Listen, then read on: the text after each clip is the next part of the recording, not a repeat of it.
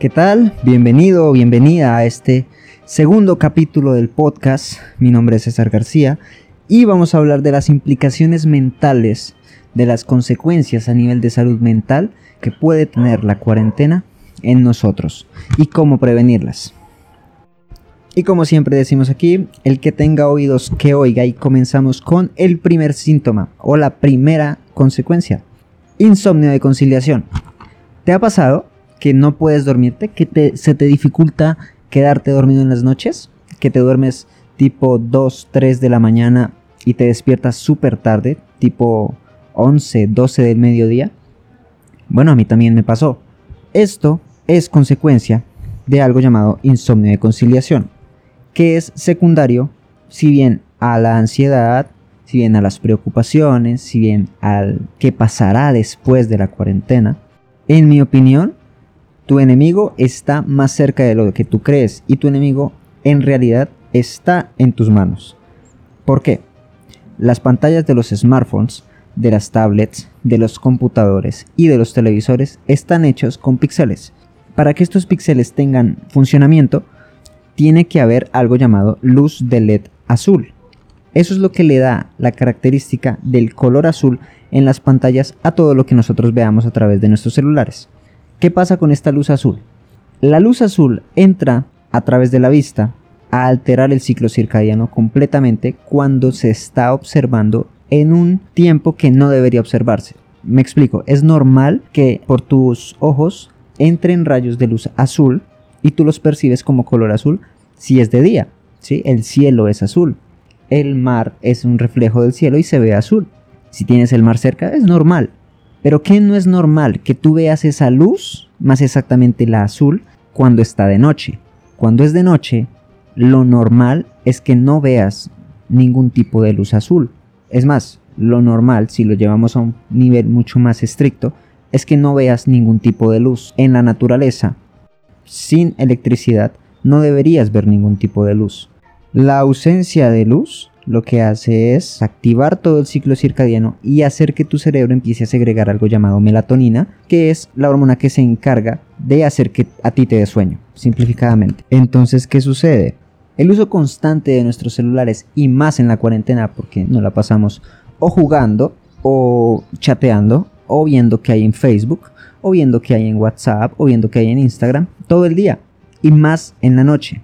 Esto lo que hace es confundir a tu cerebro y confundir tu reloj biológico, porque en el momento en que él debería empezar a sentir sueño, está viendo luz azul a través de sus ojos.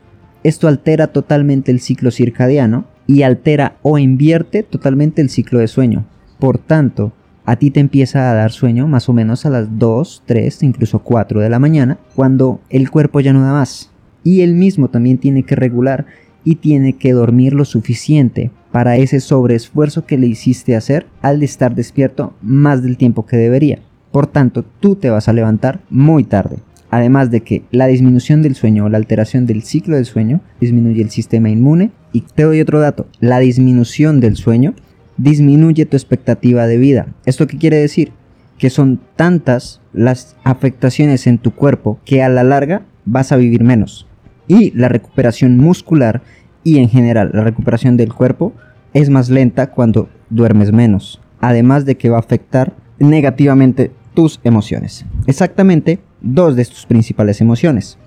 Por un lado, puedes experimentar periodos de irritabilidad. ¿Y qué significa esto? Que estás de mal genio, que no te aguantas nada, y por eso es que estás viendo los aumentos de cifras de violencia intrafamiliar y más de violencia infantil en las casas, por la irritabilidad y la alteración del ciclo del sueño. La gente ya no se está aguantando a los niños con la misma paciencia. Esto lo produce la irritabilidad. La gente ya no se está aguantando a su pareja y la gente ya no se está aguantando a sí misma. Otra alteración que va de la mano con esta, disminución de la capacidad de disfrutar la vida o lo que llamamos depresión. El estrés constante del que te hablé en el capítulo pasado, la alteración del sueño, la mala alimentación, la poca actividad física, hace que tu cuerpo y tu mente poco a poco se vayan deteriorando, hasta tal punto de perder la capacidad de disfrutar las cosas pequeñas de la vida. Es ahí cuando empezamos a hablar de tristeza, es ahí cuando empezamos a hablar de depresión. El mismo encierro hace que las personas estén estancadas en el mismo sitio todo el tiempo viendo las mismas personas haciendo exactamente lo mismo. Se han hecho muchos experimentos con animales. Tú encierras a un animal en un mismo sitio haciendo exactamente lo mismo todos los días y le privas del sueño y de una alimentación adecuada y de una actividad física y el animal tarde o temprano va a primero tener un déficit de salud en general y segundo va a deprimirse, va a dejar de hacer cosas. Esto se ve mucho en los zoológicos. ¿Quieres ver a un animal deprimido?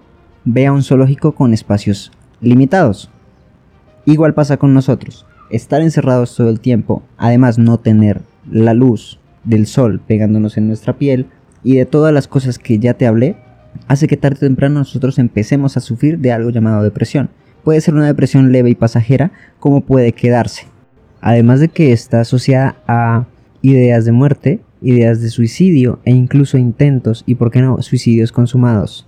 Que curiosamente en épocas de cuarentena, en países como México y como Colombia hay un aumento considerable en la tasa de suicidios, sobre todo en profesores y hay un aumento de estrés y quejas constantes de todos los muchachos que están recibiendo clases virtuales, bien sea del colegio o de la universidad. ¿Por qué? Porque les dan les están dejando más tarea de la que le estarían dejando si estuvieran estudiando. Además de que se la pasan en frente a un computador. Volvemos a lo mismo, las pantallas azules. ¿Y cómo lo prevenimos?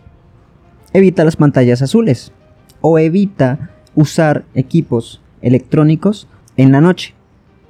Elimina todo tipo de pantallas de tu vista dos horas antes de dormir. Si tú te duermes a las 10 de la noche, pues a las 8 de la noche es la última hora en la que vas a revisar tu celular.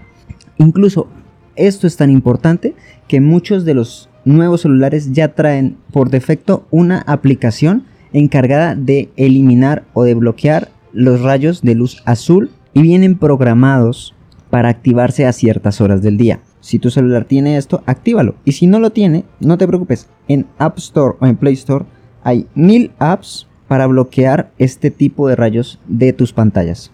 Esto nos lleva a la siguiente consecuencia, la desorientación, sobre todo desorientación en tiempo. No sé si te ha pasado, a mí me ha pasado, que te pierdes de día de la semana, es decir, crees que es un martes y resulta que no, que es un sábado o que es un domingo.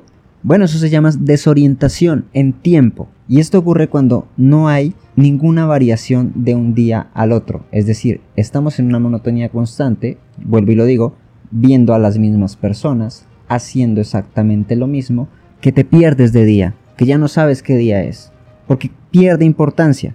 Y está bien perderse en cuanto al tiempo en la fecha, porque muchas personas no usamos la fecha y tenemos que ver el calendario para ver la fecha que es pero perderte en el día de la semana es un nivel más allá. Y no hablemos de los siguientes niveles, que es perderse en espacio y perderse en la esfera de la persona.